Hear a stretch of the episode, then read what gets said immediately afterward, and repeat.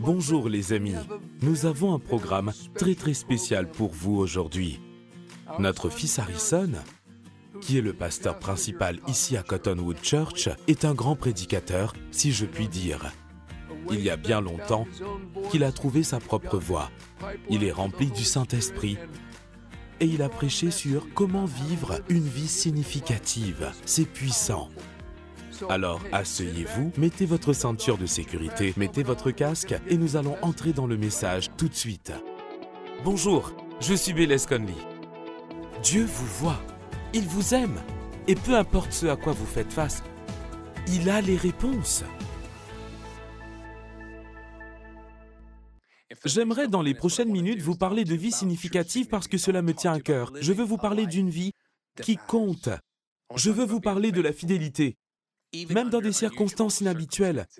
Et combien d'entre vous savent que nous vivons actuellement des temps inhabituels, où le bien semble être mal et le mal semble être bien, et où le bon sens semble avoir pris des vacances prolongées Telle est l'époque dans laquelle nous vivons. Et c'est dans ces moments-là que les hommes de Dieu et l'Église de Jésus-Christ doivent briller et se démarquer sur la terre. Et ce matin, je veux vous donner trois phrases. Il conviendrait de les noter. Trois phrases qui devraient définir chacun d'entre nous. Ensuite, je vous emmènerai dans les Écritures et nous allons développer ces phrases. Les voici. Premièrement, nous devons nous lever. Deuxièmement, nous devons nous tenir fermes. Et troisièmement, nous devons nous établir. 2 Samuel chapitre 23, nous avons ici les noms et les exploits des guerriers de David, les exploits des hommes vaillants de David. Il y a 37 hommes vaillants au total, mais ce matin, nous ne considérerons que les trois premiers. Ensuite, pour votre culture personnelle et votre étude, si vous le souhaitez, vous pouvez lire 1 Chronique chapitre 11 et aller plus en profondeur sur ces mêmes hommes. Mais voici 2 Samuel chapitre 23 verset 8. Il est écrit, Voici le nom des vaillants hommes qui étaient au service de David. Josheb Bachébet, le Takémonite, était le chef des officiers. Il était aussi appelé Adino Lesnite et il fit 800 victimes en une seule fois. Verset 9. Après lui figurait Éléazar, fils de Dodo et petit-fils d'Anakokite. Il était l'un des trois guerriers qui, avec David, défièrent les Philistins rassemblés pour combattre, tandis que les Israélites se retiraient sur les hauteurs. Verset 10, en parlant d'Éléazar, il se leva et frappa les Philistins jusqu'à ce que sa main soit fatiguée et reste collée à son épée.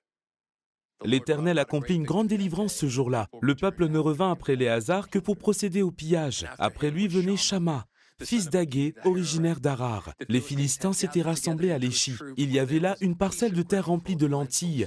Et le peuple avait pris la fuite devant les Philistins. Shama se posta au milieu du champ et le protégea. Il battit les Philistins.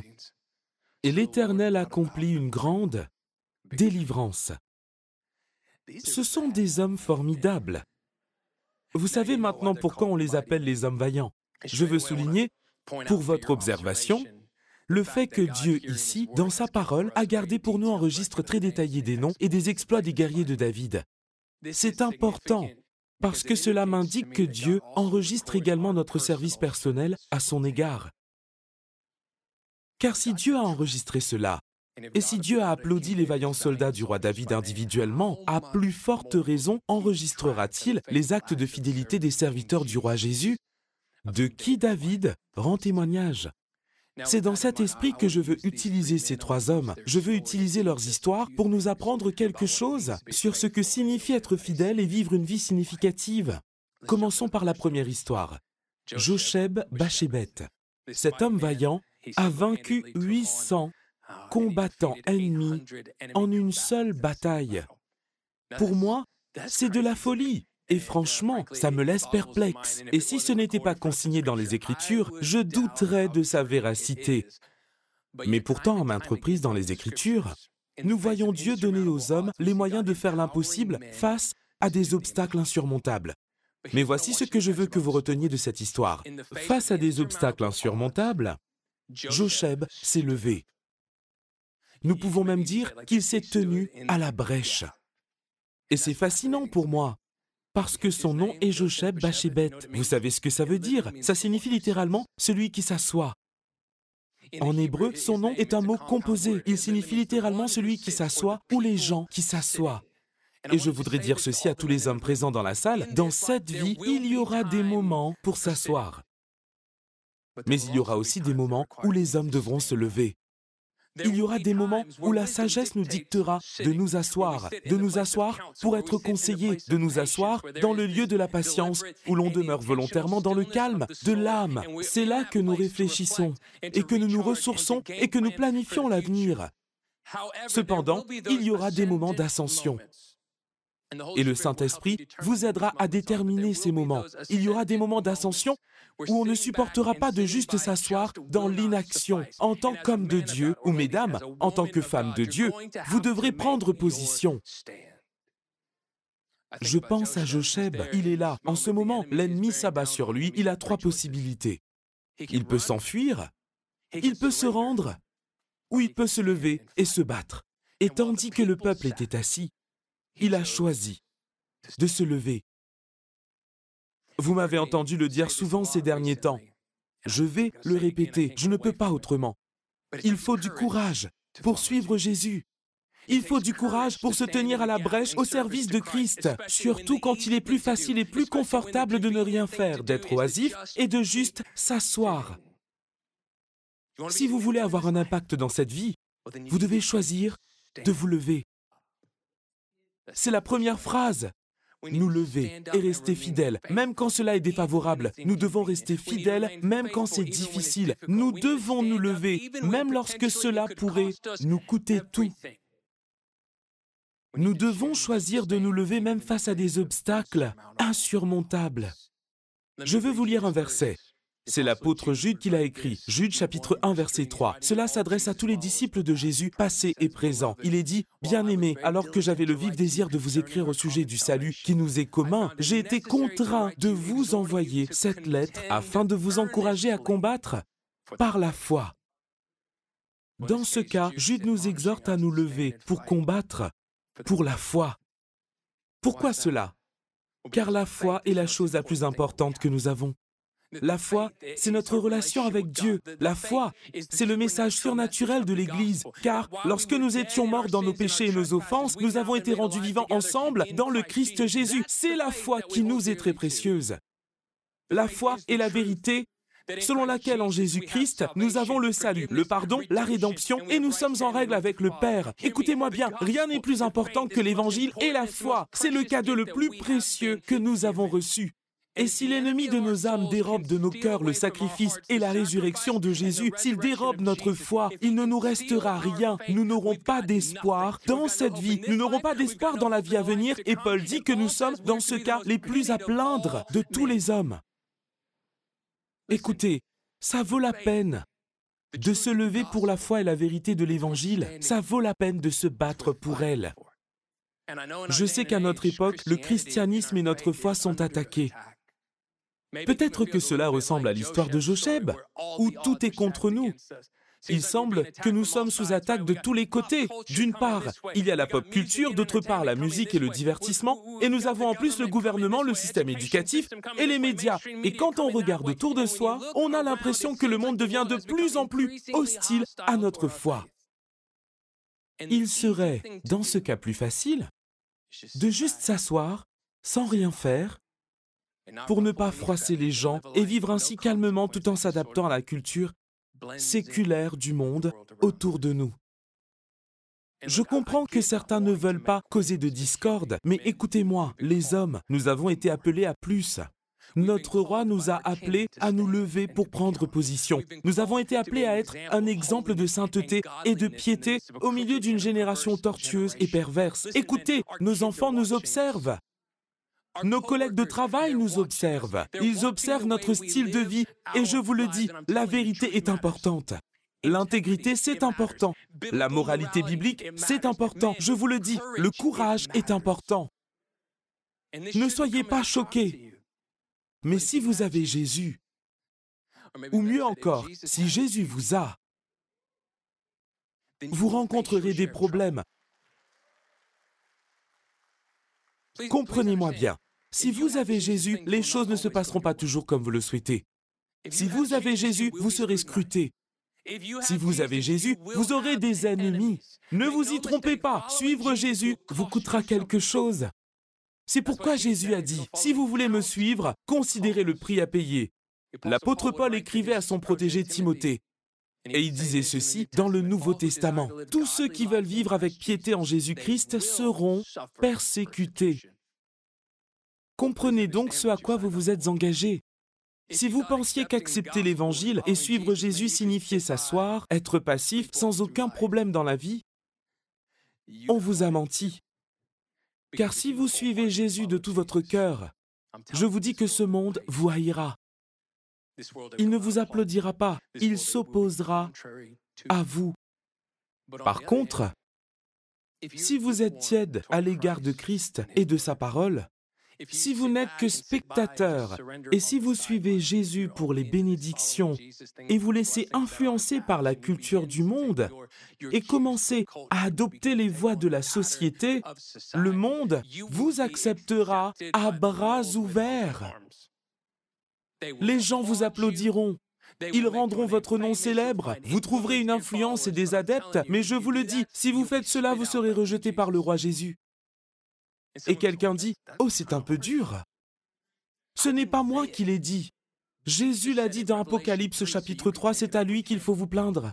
Le fait est que nous avons été appelés à nous lever et à nous démarquer. Et il faut du courage pour suivre Jésus. Il faut du courage pour se lever et défendre sa foi. Vous savez bien qu'en tant que croyants, nous sommes dans une bataille et il existe des forces diaboliques et démoniaques et elles sont en jeu ici. Et je le répète, vous savez bien que notre combat n'est pas contre la chair et le sang. Éphésiens chapitre 6 nous le dit. Permettez-moi donc de vous rappeler que les gens ne sont pas des ennemis. Les politiciens ne sont pas l'ennemi.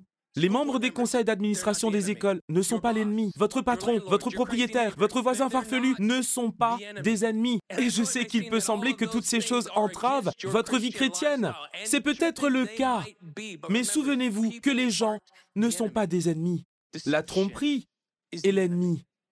Il y a des forces démoniaques qui veulent voler, tuer et détruire notre foi. Il y a des forces démoniaques qui travaillent ardemment pour détruire l'Église de Jésus-Christ.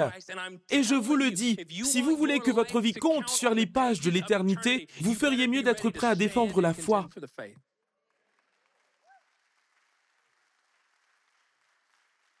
Quelqu'un se dit, eh bien, oui, d'accord, c'est vrai, mais comment se lever? Surtout dans un monde qui est si antagonisant. Si vous voulez vous lever, voici la réponse. Vous avez besoin de puissance. Vous avez besoin d'une puissance qui n'est pas charnelle. Vous avez besoin de la puissance du Saint-Esprit. Acte chapitre 1, verset 8, c'est Jésus qui parle, et je paraphrase, mais il dit ceci, vous recevrez une puissance, il s'adresse à ses disciples, vous recevrez une puissance, c'est le mot grec dynamis, c'est de là que vient le mot anglais dynamite, vous recevrez de la puissance lorsque le Saint-Esprit viendra sur vous. Et Jésus dit, vous avez besoin de cette puissance pour être mes témoins, pour me représenter sur la terre. Voici ce que Jésus veut faire comprendre à ses disciples. Les amis, vous ne pouvez pas faire ce que je vous ai appelé à faire. vous ne pouvez pas être ceux que je vous ai appelés à être, vous ne pouvez pas vous lever dans un monde qui s'oppose à vous si vous n'avez pas été investi de la puissance du Saint-Esprit. Et lorsque vous étudiez la vie de ses disciples, et considérez non seulement leur mode de vie, mais aussi leurs enseignements. Chacun d'eux a défendu la cause du Christ. Chacun d'eux a été persécuté pour la cause du Christ. Tous, sauf un, ont sacrifié leur vie pour la foi. Ceci étant dit, chacun d'eux a tenu bon jusqu'au bout. Ils ont tenu bon et se sont accrochés à la foi. Selon eux, c'était une joie et un privilège d'être comptés parmi ceux qui se lèvent pour Christ. J'ai cette question pour vous. Avez-vous cette puissance? Les hommes en particulier, comment êtes-vous connectés au Saint-Esprit? Si vous voulez vous lever, si vous voulez défendre la foi, si vous voulez vous démarquer au milieu des ténèbres et montrer une voie différente au monde, vous devez vous assurer d'être oint par le Saint-Esprit.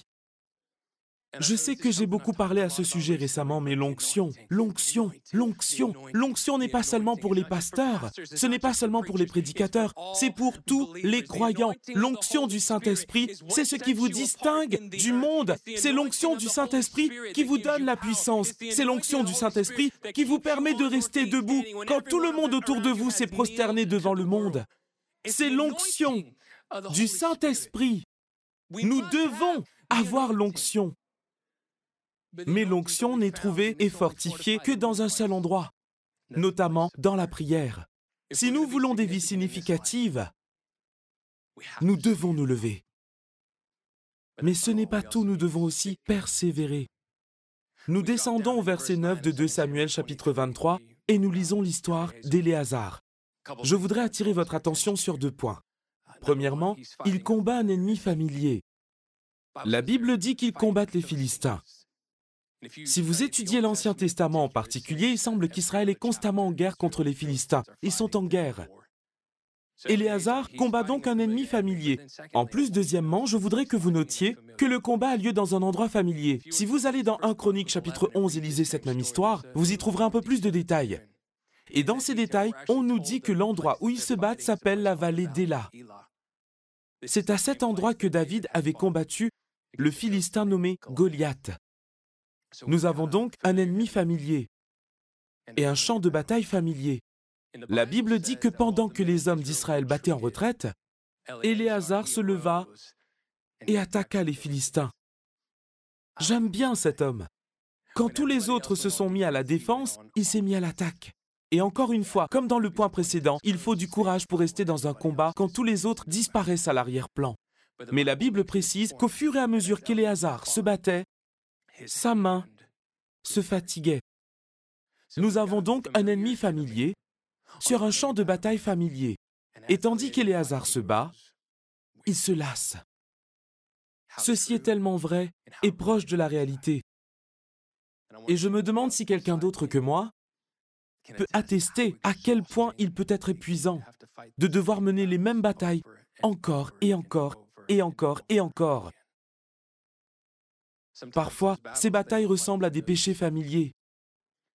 Ces choses que nous laissons perdurer dans notre vie, nous leur faisons de la place, nous continuons à nous livrer à elles, ces choses qui continuent à se manifester dans notre vie et qui nous font constamment trébucher. L'auteur de l'Épître aux Hébreux parle des péchés familiers. Il dit ceci, le péché qui nous enveloppe si facilement. Certains d'entre vous savent exactement de quoi je parle. Vous regardez votre vie et vous vous dites, je suis tellement fatigué de mener cette même bataille. Je suis fatigué de ce cercle vicieux. Je le fais bien pendant un petit moment, mais ensuite je chute. Je fais l'erreur que je n'aurais pas dû faire. Et bien que sachant que je n'aurais pas dû le faire, j'ai tout gâché, alors je demande pardon et je fais du bien pour un petit moment. Puis je trébuche et fais la même erreur. Vous regardez ainsi votre vie et vous vous dites, je suis épuisé. J'ai l'impression d'être dans un cercle vicieux du péché. Il s'agit d'une bataille familière sur un champ de bataille familier et vous êtes fatigué du combat. La question est donc de savoir quoi faire quand on est fatigué de mener la même bataille encore et encore. Je suis heureux que vous ayez posé la question. Si vous voulez rester dans le combat, même en cas de lassitude, vous devez apprendre à persévérer. Il faut persévérer. Persévérer dans quoi?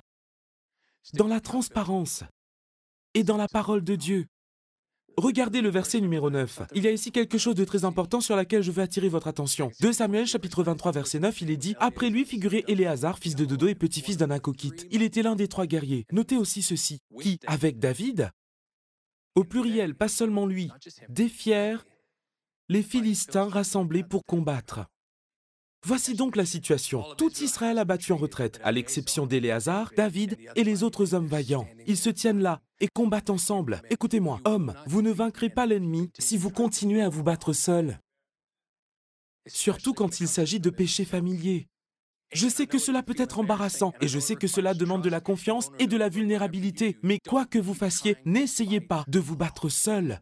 Ouvrez-vous aux gens, soyez honnête avec eux. Le fardeau est parfois trop lourd pour être porté seul. De nombreuses mains rendent la charge légère. Demandez-leur de prier avec vous. Demandez-leur de vous encourager. Demandez-leur de vous soutenir lorsque vous vous sentez fatigué. C'est à cela que sert la famille de Dieu. Nous devons rester transparents. Et ce n'est pas tout, nous devons aussi demeurer dans la parole. Remarquez ce qui est dit ici au sujet d'Éléazar il est dit que sa main resta attachée à son épée. Dans Éphésiens chapitre 6, on nous dit de prendre l'armure complète de Dieu. C'est ainsi que nous menons la guerre contre l'ennemi. Et la dernière chose qui est requise de nous dans Éphésiens chapitre 6 verset 17 est la suivante. Nous devons prendre l'épée de l'Esprit, qui est la parole de Dieu. Écoutez-moi, quoi que vous fassiez, ne lâchez pas l'épée. Ne lâchez pas la parole de Dieu. Demeurez dans la parole. Trouvez une promesse dans sa parole et accrochez-vous à elle. Accrochez-vous à elle pour la vie. Ne laissez personne, ne laissez rien, ne laissez aucune situation ou circonstance vous dérober la parole de Dieu. Accrochez-vous à la parole. Remarquez qu'avec Éléazar, l'histoire se termine par une déclaration. Il est dit que le Seigneur a remporté une grande victoire ce jour-là.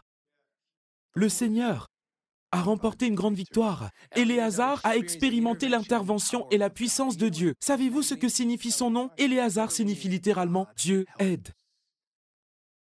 Et lorsque vous vous sentez fatigué, dans une bataille familière, contre un ennemi familier, restez transparent. Demeurez dans la parole. Et si vous le faites, vous verrez et expérimenterez de manière évidente que notre Dieu est vraiment celui qui aide. Nous arrivons à notre dernière section de versets et nous lisons l'histoire d'un homme nommé Shama. Shama, le fils d'Agé. La Bible dit que les Philistins se sont rassemblés pour voler, pour s'emparer d'une récolte de lentilles. Et ce champ de haricots ne semble pas si important. Il ne semble pas que cela vaille la peine de se battre pour un champ de haricots. Mais pour Shama, ce champ de lentilles était sacré. Il était sacré parce que le roi l'avait posté là. Le roi lui a demandé de défendre cet endroit. Messieurs, permettez-moi de vous poser une question. À quel poste Jésus vous a-t-il positionné? Il y a en fait beaucoup de directions que je pourrais prendre. Nous pourrions extrapoler à plusieurs égards à partir de la parole. Mais voici ce que je veux dire. Le domaine numéro un auquel Dieu nous a appelés en tant qu'hommes, c'est le domaine de la famille. Et si je parle de la famille, c'est parce que dans le texte, le père de Shama est mentionné. Il est également mentionné par son nom. Shama, fils d'Agé. Savez-vous ce que signifie Agé Cela signifie littéralement voyou. Cela signifie fugitif. Et je pense qu'il est tout à fait possible que Shama ait grandi sans un bon exemple paternel de ce que signifie être un homme, ce que signifie être honnête, ce que signifie être intègre, ce que signifie être courageux. Et maintenant, Shama est chargé par son roi de défendre un champ qui, génération après génération, a été dévasté par l'ennemi. Et j'aime ce que la Bible dit au verset 12, ce qu'elle dit à propos de Shama. Elle dit ceci, il s'est mis en poste, il s'est établi, il s'est installé au milieu du champ, et il l'a défendu. C'est comme si Shama disait, non, non, non, non, pas cette fois. Non, non, non, vous n'aurez pas le champ cette fois. Je brise le cycle. Et je reviens à ce que j'ai dit il y a une minute. Les hommes, le domaine numéro un dont Dieu nous a donné la charge, est notre famille. Et bibliquement parlant, sous le Christ, notre rôle en tant qu'homme est d'être le chef de famille. Et soyez-en conscients, l'ennemi s'en prend à notre foyer. L'ennemi rôde autour de nos familles et sa première stratégie est de nous attaquer. Comme le disent les Écritures, frappez le berger et les brebis se disperseront. Ce n'est pas seulement une image du ministère, c'est une image de nos foyers. Peut-être qu'en ce qui concerne notre famille, tout comme Shama, nous n'avons pas eu de modèle à suivre. Peut-être comme les Philistins qui sont venus année après année dans ce champ de lentilles, vous avez remarqué dans votre vie et dans votre famille un cycle générationnel, une malédiction générationnelle. Peut-être que votre grand-père a divorcé et ses relations avec ses enfants se sont détériorées. Peut-être que votre père a eu une liaison et vous a abandonné pour aller fonder une autre famille. Aujourd'hui, vous êtes marié, vous avez des enfants et vous avez des difficultés car vous êtes tenté par les mêmes choses et vous êtes terrifié à l'idée de répéter le même schéma. Écoutez, tout comme Shama, vous devez vous installer. Vous devez vous positionner au milieu de votre famille et dire à l'ennemi, non, pas cette fois, tu n'auras pas ma famille, je vais briser ce cycle, je vais briser cette malédiction générationnelle, tu n'as plus d'emprise sur ma famille. En tant qu'homme, nous devons nous installer et nous devons déclarer, moi et ma famille, nous servirons l'Éternel. J'aime ça. Harrison l'a dit et Josué l'a aussi dit. Moi et ma famille, nous servirons l'Éternel. Les amis, si nous vivons une vie pieuse, si nous suivons le Christ de tout notre cœur et de toute notre âme, si nous sommes humbles et admettons nos erreurs commises à notre famille, à nos enfants, à nos épouses, et nous relevons pour vivre entièrement pour Dieu, nos familles vont nous suivre. Il est très probable que nos enfants suivent notre parcours. Ils nous suivront dans le royaume de Dieu. Ils doivent certes prendre leurs propres décisions pour le Christ, mais lorsqu'ils voient un homme pieux, un homme qui a de l'impact, qui vit d'une manière agréable à Dieu, il est très probable que ces enfants suivent cet exemple. Laissez-moi donc vous encourager. Vous avez peut-être commis de grosses bêtises dans votre vie. Eh bien, mon ami, il y a un être royal qui vous pardonnera vos péchés et vous mettra sur la bonne voie. Il vous amènera là où vous devez être. Nous vous aimons et nous vous reverrons. Avez-vous des questions sur l'émission? Ou est-ce que quelque chose vous préoccupe pour lequel nous pouvons prier? Alors écrivez-nous, notre équipe apprécierait avoir de vos nouvelles.